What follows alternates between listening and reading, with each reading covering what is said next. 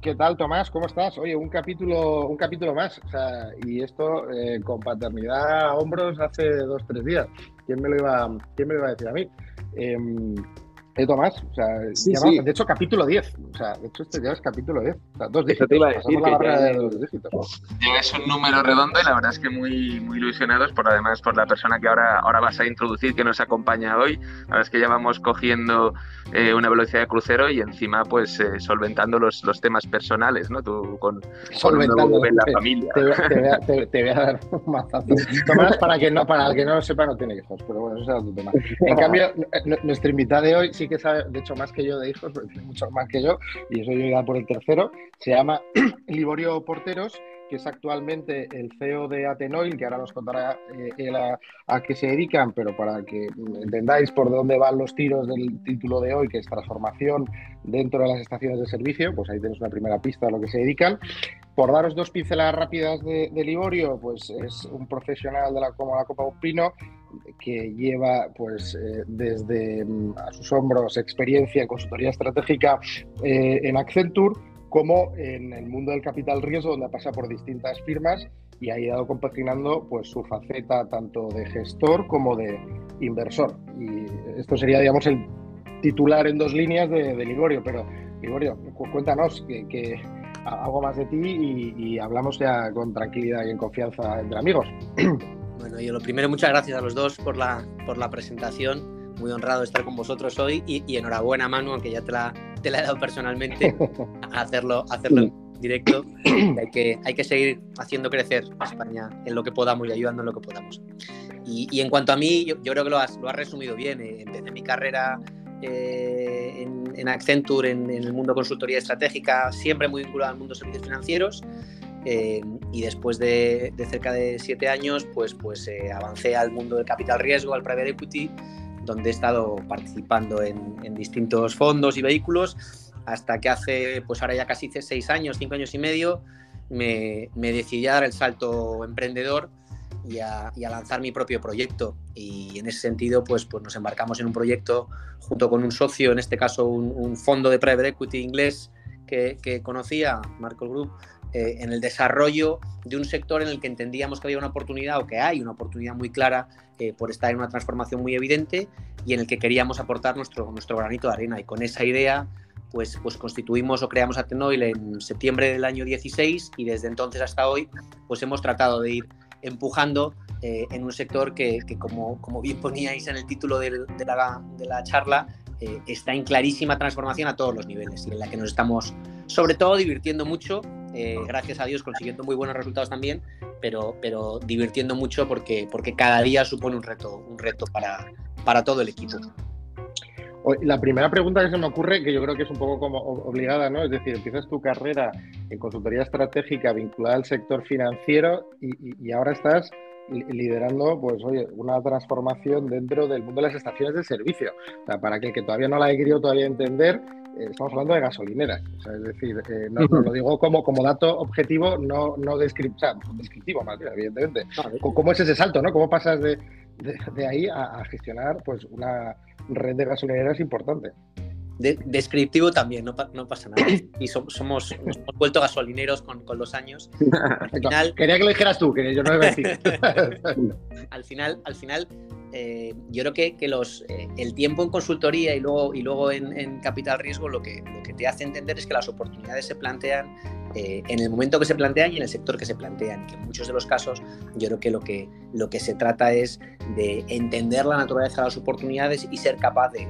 trabajar en una dirección, de crear equipos, de, de aprovechar esas oportunidades y también entender un poco el mundo en el, que, en el que nos movemos. En ese sentido, pues yo creo que la experiencia en consultoría lo que, lo que me brindó en mi caso pues fue la oportunidad de eh, compartir, es verdad que desde el mundo muy financiero, pero una visión muy diferente en distintos entornos, países, clientes y entender muy bien la naturaleza de cómo se ponen en marcha desde la parte más eh, financiera eh, la, la gestión financiera de las empresas, valga, valga la redundancia, y a partir de ahí, cuando entré en el mundo del capital riesgo, pues me permitió participar ya más activamente en distintos, en distintos negocios. Es verdad que siempre desde una posición de inversor, no de gestor directo, pero es verdad que por la naturaleza de los fondos en los que he participado, éramos en general fondos con una cierta eh, presencia o participación en la gestión, es decir, éramos bastante hands-on en ese sentido y nos gustaba, nos gustaba entender y conocer el negocio. Y de ahí a las gasolineras, pues como todo en la vida, también por un elemento de casualidad, no lo puedo negar, es decir, yo estaba hace seis años en, gestionando un, vehículo de inversión, un fondo aquí en España de unos, de unos inversores extranjeros, eh, me surgió la oportunidad eh, a partir de, una idea que, me contaron, eh, que me pareció que tenía sentido, exploramos posibilidades y llegó el punto en, la vida en el que un poco pues, uno hace ese salto al vacío de un, entorno, eh, entre comillas, más seguro, más estable, de un, de un, de un entorno empresarial, a, convertirte tú mismo, en este caso, en emprendedor. Y lo que he tratado de aportar en ese sentido a este proyecto es, siendo un negocio pues probablemente hoy poco fancy,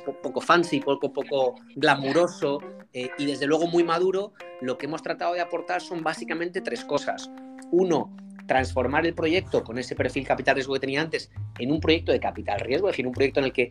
tratamos de incorporar los elementos de análisis eh, de, cualquier inversión de capital riesgo, también por la naturaleza de mi socio inversor. El segundo, tratar de traer al sector que ha sido históricamente un sector muy endogámico, a perfiles y a un equipo con experiencias muy diversas. Ha sido un sector, el, gasolinero, si lo queremos llamar así, el de la estación de servicio en España, muy mirado hacia adentro, con gente que ha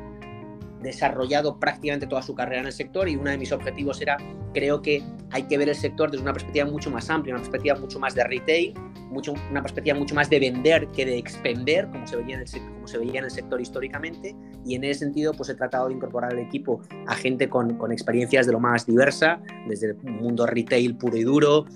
al mundo distribución, al mundo tecnológico, al mundo financiero, y tratar de hacer esa, esa combinación de equipo. Y luego la tercera, el tratar de embarcarme en una ola que es imparable, que es la transformación del sector y que viene por muchas vías, viene por la vía del perfil de los eh, propietarios o de los players en el sector, viene por el entorno regulatorio, que sufre un cambio importante en el año 2012-2013, que evidentemente pone en solfa algunas de las reglas de juego que se habían manejado en el sector durante los últimos 40 años, viene evidentemente también por elementos tecnológicos que en algunos de los casos son más, en otros son menos imparables, pero que evidentemente están transformando el perfil de la, del, eh, del sector. Y por último viene, y es la parte que a mí seguramente más me atrae, por el cambio un poco del modelo de negocio. Es decir, que ha sido un modelo de negocio históricamente muy, muy reactivo en el que uno estaba en su estación esperando a que viniese el cliente y yo le vendía al cliente mi, gasolina y en este caso se trata de salir a cubrir las necesidades del cliente de la mejor manera posible, es decir, de conocer a tu cliente y en esa transformación hacia el conocimiento del cliente y a partir del conocimiento del cliente desarrollar una oferta de servicios que cumpla sus necesidades de la mejor manera posible, es donde yo creo que están las grandes oportunidades en los próximos años. Y en esa línea, pues eso es lo que estamos trabajando y un poco la, migración que he tenido desde, desde mis orígenes a donde, a donde estamos ahora.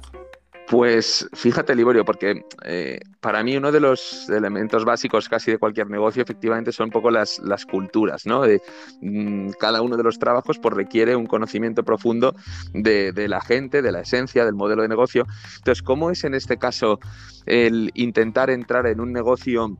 eh, tan tradicional con propuestas tan innovadoras hemos estado viendo, ¿no? Pues Wasky, introducir Globo, puro brillo, pero ¿cómo es ese choque cultural inicial en el que intentas entrar con propuestas muy innovadoras en una industria que tradicionalmente no lo es? Es decir, somos capaces de reconvertir también a todas las personas que están trabajando, no ya en dirección, sino quizás más a pie de calle, en las propias estaciones de servicio. ¿Cómo es ese, ese proceso? ¿Cómo se percibe? A ver, yo creo que es un proceso en el que te llevas eh, muchísimas alegrías. En mi caso eh, es, muy gratificante porque te das cuenta la suerte, en nuestro caso, desde luego, del equipo que tenemos en, en nuestras estaciones, que al final es la base de nuestro negocio. Yo siempre, digo lo mismo. Nosotros, eh, desde la dirección, podremos tener las mejores o las peores ideas y podremos tratar de poner en marcha los mejores o los peores planes, pero el éxito de todas y cada una de las actuaciones que hacemos está en nuestras estaciones, está en nuestros equipos y está en nuestra gente, que es la que al final hace que tengamos éxito o no. Y en ese sentido, te encuentras un sector que a pesar de que históricamente, ya digo, durante 30 años ha modificado poco sus, sus hábitos, eh, cuando les planteas, y hablo de nuestros equipos, cosas nuevas, les planteas cambios en las formas de hacer las cosas, les planteas cambios en la forma de relacionarse con el cliente, les planteas cambios en la manera de atender las necesidades de nuestros clientes, lo único que hemos recibido en nuestro caso ha sido eh, ilusión, ganas de mejorar, ganas de ponerlo en marcha de la mejor manera posible y en ese sentido nosotros evidentemente como, como compañía tenemos el, el reto y el deber de conseguir que al final esa ejecución en la medida en que vayamos cumpliendo nuestros objetivos, revierta también en nuestros, en nuestros equipos, que son nuestros eh, objetivos desde el día 1. Entonces, en ese sentido, yo creo que internamente eh, la pregunta es, hemos tenido poca o ninguna reticencia, esa resistencia al cambio que en consultoría todos sabemos que históricamente ha existido, hemos tenido poca o ninguna. Hemos tenido seguramente mucha más reticencia o mucho más problema, mucha más resistencia en el entorno, ¿vale? Es decir, al final, por, nuestro concepto de proyecto, nos movemos en un, en un entorno en el que tenemos socios, partners, eh, operativos, tecnológicos, eh, desde las compañías eh, que,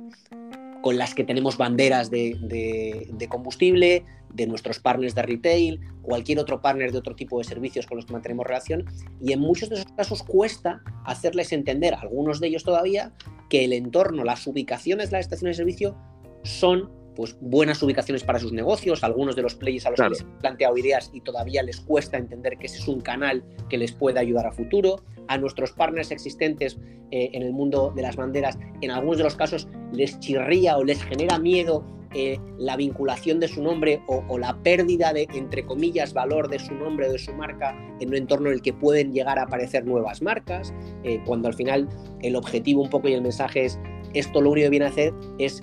más grande o nos debería dar más valor a todos los players. Esto no va de te quito valor a ti, marca, para dárselo a otros, sino creamos más valor entre todos a la ubicación, creamos más valor para el cliente y en ese sentido nos ayudamos a seguir creciendo. Entonces, ya digo, creo que ahí sí hemos tenido seguramente, eh, y también es normal, y en, ese sentido contábamos con ello, ya digo, hemos tenido a lo mejor más resistencia, más resistencia eh, inicial, Dicho lo cual, yo creo que ahora que ya llevamos cinco años, casi y medio, digo, desde que empezamos, y que hemos podido ver, gracias a Dios, los resultados eh, en, muchas de las actuaciones que hemos hecho. En algunas nos hemos equivocado, por supuesto, faltaría más, pero en muchas, gracias a Dios,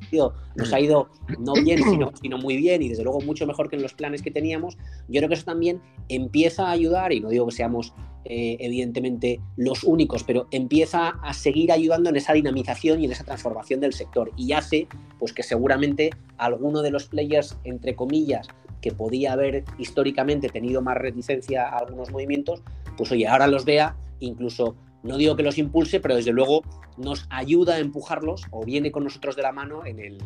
los procesos de, mejora que estamos poniendo, en marcha o que seguimos poniendo en otras estaciones. Una, una, duda que me, más que duda, más, es más bien confirmar ¿no? cosas. Em, en, esta evolución de esta transformación que hablas, o sea, de cara ya como usuario de gasolinera, yo creo que, claro, el que tenga coche, pues lo he hecho. Esto es una evidencia. ¿Qué, ¿Qué, cosas estamos viendo que han evolucionado y que no hemos reparado y que a lo mejor vosotros estáis impulsando más? Por ir a casos muy concretos. Oye, pues a lo mejor si tú a alguien le dices, mira, pues fijaros que ahora en la gasolinera hay X cosa o X dinámica o X situación para que podamos poner con, con cara y ojos, ¿no? Cuál es esa transformación que todavía le queda, evidentemente, pero que ya se empieza a ver en, pues, en alguna de las vuestras, ¿no? Por, por concretar y también ver lo diferencial de los que no lo están haciendo. Sí, o sea, yo, en ese sentido al final eh, siempre digo lo mismo también. Yo creo que no, no nos podemos eh, eh, pensar o arrogar éxitos que no son nuestros. No, estamos creando nada que sea extraordinariamente novedoso. Lo que estamos haciendo en la mejor estirpe de lo que hemos aprendido históricamente es copiar y pegar. Eh, en la medida que peguemos mejoradamente, pues, pues tendremos mejores resultados. En ese sentido, eh, la situación del mercado de las estaciones de servicio en España era una situación que comparativamente con el mismo sector en otras geografías europeas, estaba históricamente por detrás fundamentalmente en su relación con todo lo que era el mundo, lo que en el sector se llamaba un non-oil, todo lo que era el mundo no relacionado con el combustible, todo lo que era el mundo relacionado con el retail, si lo queremos ver así. Entonces, una de las primeras cosas que nosotros eh, hemos querido potenciar es cómo somos capaces de que lo que históricamente ha sido tiendas no muy glamurosas, con precios caros, con poca oferta, muy de impulso exclusivamente que había en la estación de servicio, y además con un entorno eh, en cuanto a la instalación, pues no muy cuidado, transformarlo en un entorno de compra agradable, que invite a comprar. Y sobre todo que además de que invite a comprar, responda a las necesidades de cada ubicación, porque esa era una de nuestras premisas. Es decir, nosotros hemos querido plantear desde el día uno un modelo en el que no hemos querido atarnos a ninguna marca, tenemos nuestra marca propia en, estaciones, pero también trabajamos en, estaciones abanderadas con, algunas de las principales marcas del mercado. Y en nuestro mundo retail hemos querido hacer lo mismo, es decir, tenemos distintos conceptos de, retail que van desde supermercados, pues con enseñas como Carrefour, como, como hemos tenido recientemente con, con Alcampo, tenemos con Consum, tenemos con Covirán, a tiendas entre comillas más de conveniencia, con formatos relacionados como puede ser con, con Supercore o lo que sea, que al final lo que permiten es tratar de optimizar eh, la oferta que hacemos a nuestros clientes en cada ubicación. No son las mismas necesidades las que tiene un cliente nuestro en una estación en un pueblo como en Lebrija o en Lepe que las que puede tener eh, una persona en, Madrid, en, una ubicación más urbana. No son las mismas necesidades que tiene un cliente eh, en una ubicación más de, entre comillas, salida de una población en un entorno interurbano que en un entorno exclusivamente urbano. No son las mismas posibilidades que tenemos. Y si lo llevamos al entorno complementario al retail, pues hace años alguien habría entendido poco raro que todo el mundo de la paquetería y la distribución que, en los últimos años ha proliferado de la mano de Amazon, Correos y otros players, pues pudieras entender que un entorno como el de la estación de servicio es un entorno en el que puedo aprovechar que tengo que ir a hacer mi repostaje para llevar a cabo la compra del café de por la mañana antes de ir al trabajo y el bollo y me lo llevo al desayuno, la compra de por la tarde, la comida o la cena antes de llegar a casa, pero de paso que voy puedo recoger en mi locker de Amazon, puedo recoger los paquetes que he encargado y que por H o por B no he podido mandar a mi oficina o a mi casa porque en mi casa no hay nadie, porque el entorno social también cambia y la, y la figura del portero histórico en las casas pues a lo mejor desaparece. Eh, me permite en la misma medida entendiendo que los hábitos sociales cambian, pues, pues incorporar servicios asociados pues con, con las mascotas que hablaba antes, hablaba antes eh, eh, Tomás con el entorno de Waspi, con, con lavados de mascotas. Al final, la propia oferta que hacemos en cada uno de esos servicios cambia radicalmente. Es decir, la oferta que hacemos si nos centramos exclusivamente en la tienda, en el supermercado que tenemos, frente, ya digo, frente a una oferta en la que históricamente podía haber pues un número de, de, productos muy limitado, pasamos a un, a un, entorno en el que la oferta y variedad de productos cambia radicalmente, incorporando conceptos de cafetería pues algo más desarrollados de la mano de Starbucks, donde tenemos ya varios conceptos en esa línea que permiten también tomarte un café en una, en una gasolinera, en una estación de servicio, sin que eso parezca que es poco menos que algo sucio. Entonces, yo creo que al final se trata de eso, se trata de transformar la estación de servicio en un punto de destino en el que puedo llevar a cabo distintas acciones. Estamos trabajando con alguna entidad financiera para transformar alguno de los nuevos conceptos de oficina bancaria y poder llevar a cabo parte de operativa bancaria en, nuestras estaciones y lo mismo, ya que tengo que ir a la estación, si las cinco o seis o siete cosas que tengo que hacer las puedo llevar a cabo, pues, eh, pues aprovecho y las hago. Y evidentemente con eso, pues oye, hay un mundo muy relacionado con el automóvil que tiene que ver con talleres, con autoescuelas y demás, que en la medida en que lo mismo, en la medida en que tenga ubicaciones, pues me permite, me permite desarrollarlo. Y con esa idea en la cabeza hemos seguido trabajando, pues evidentemente en todo tipo de conceptos de, de de restauración, de panadería, de hamburguesas, de pizzas, eh, muchos en formato de, de, takeaway, eh, con drive-thru o lo que sea, que al final yo creo que te permiten seguir avanzando en, función de las ubicaciones, en las necesidades que al final te demanda tu cliente, que es de lo que, es de lo que va todo. Y, Liborio, una, una pregunta, porque además conociendo también a gran parte del, tremendo equipo que tienes detrás, eh, pero cuando hablamos de cliente, a mí me gustaría preguntarte por, por la importancia de tener un club de fidelización y un club de fidelización potente, ¿no? Al fin y al cabo, em, la orientación al cliente, que no puedo compartir más, em, es fundamental, ¿no? Entonces, ¿cómo se integra todo esto que estamos hablando ahora mismo con ese club de fidelización, ¿no? Es decir, un tipo de hub donde converjan todos esos intereses. Pues eh, un poco con, la misma estrategia que planteaba al principio, que es que el cliente tiene que ser el centro de tu, de tu, de tu plan. ¿Y qué mejor manera entendemos de conocer a tus clientes que tratando de desarrollar estrategias segmentadas para cada uno de ellos. Con esa idea, efectivamente, pues pusimos en marcha la, tarjeta hace, ahora un año prácticamente. Eh, desarrollamos un club eh, de fidelización en el que tratamos de entender mejor las necesidades de nuestros clientes como apoyo a nuestros equipos en estaciones, que son nuevamente la clave en todo este proceso. Ellos son los que mejor conocen a los clientes porque al final este es un entorno en general, por la naturaleza de nuestras ubicaciones, que son casi siempre urbanas o semiurbanas, es un entorno de cliente muy repetitivo, es un, es un entorno de cliente muy habitual y nuestros equipos son los que mejores, mejor conocen a, sus clientes. Y en ese sentido nosotros desde, desde la dirección lo que hemos tratado es de darles más herramientas para poder acercarnos a nuestros clientes y además hacerlo por otras vías. Es decir, no solo acordarnos de ellos o poder acercarnos a ellos en el momento físico de la venta en la estación, sino tener un canal de comunicación con ellos que nos permita, conociendo sus necesidades o sus intereses, poder ofrecerle de una manera lo menos eh, o lo más atractiva posible las ofertas o propuestas o alternativas o ventajas que podemos ofrecerles en nuestras estaciones frente a lo que puede ofrecer eh, frente a lo que puede hacer el sector. Bueno, ya vamos llegando al final y, me sabe fatal porque la verdad es que esto ya, viene Manu con el Ya, viene, Manu con, la guadaña del tiempo. Eh, eh, entonces, para, para, ir cerrando, para que nos cuentes qué, qué, nos dejas de recomendación de libro y de vídeo, de hecho, ahora te dejo que lo cuentes tú, pero sí que sería interesante para el caso noruego, que me lo, me lo he visto antes, me ha parecido súper interesante, que lo dejes simplemente como titular, ¿no? Para, para invitar aún más todavía a la gente que clique, pero eh, que, es lo que sugiere, o bueno, más que sugiere, qué es lo que describe otra vez, porque es una, una realidad, ¿no? Es, eh, bueno, ahí ya, ya, he hecho mucho spoiler, ¿no? Eh, te dejo que nos cuentes. No, no, no, pero, pero efectivamente, yo eh, a, la, a, la, petición del, del, del audiovisual, os, os, os, recomiendo en la medida que podáis, y además esta vez también en plataforma en Spotify, con lo cual yo creo que es, de muy fácil acceso, un, una charla eh, además es, bastante breve, con lo cual yo creo que es muy interesante, que yo creo que el, título exacto es eh, un episodio especial, Special Episode, eh, el caso curioso de Noruega, los coches eléctricos y el consumo de, gasolina. Y en el que describe muy claramente alguna de esas ideas preconcebidas que podemos tener sobre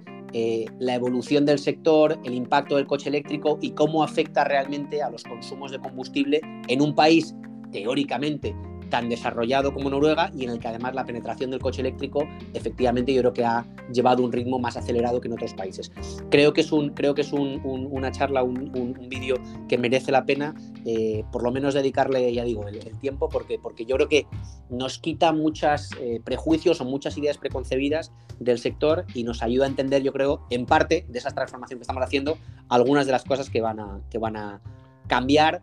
y otras que sin embargo no van a cambiar tanto como pensamos. ¿vale?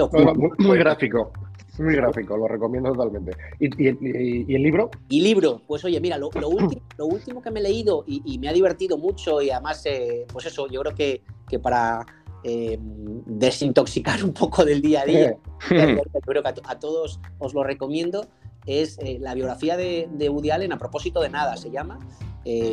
muy, muy, muy recomendable. Eh, más allá de que el, personaje, o en este caso la persona, el artista, eh, te pueda gustar más o menos, evidentemente me encanta, con lo cual, pero yo creo que como, libro, como historia, como recopilación de anécdotas y de eh, episodios de vida de una persona, yo creo que es muy entretenido, muy divertido en la mayoría, en la mayoría del caso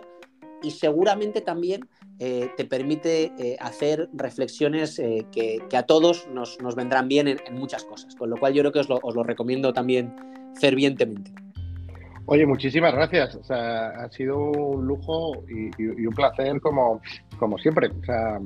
Oye, el lujo, el lujo es mío en este caso. Mil, mil gracias a los dos, como, como os dije, desde que, desde que pusisteis en marcha esto. me parece que es un, una gran idea, eh, un proyecto muy, muy divertido y muy bonito y, encantado de, participar y estar aquí con vosotros y de que sigamos pues viéndonos y hablando y, y divirtiéndonos comentando nuestras, nuestras vidas. Pues nada, me sumo a vuestras palabras y ya sabes que además soy muy fan del gran proyecto que estáis haciendo, me parece muy, muy innovador, además un, proyecto muy divertido que de verdad aporta, ¿no? O sea, que tiene mucho valor, así que nada, mucha suerte en ese camino y, muchas gracias por, por, tu tiempo porque al final a Manu y a mí nos hace también muy, muy felices, así que un abrazo muy fuerte y vamos hablando.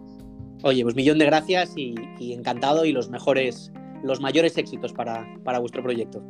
Muchas gracias. Muchas gracias. Nos vemos en el próximo capítulo, a ver si os vais suscribiendo, que eso también es importante. Aquí sí, Tomás. Por supuesto. Buena manera de, inaugurar el décimo programa. Un abrazo a todos. Hasta ahora. Hasta ahora.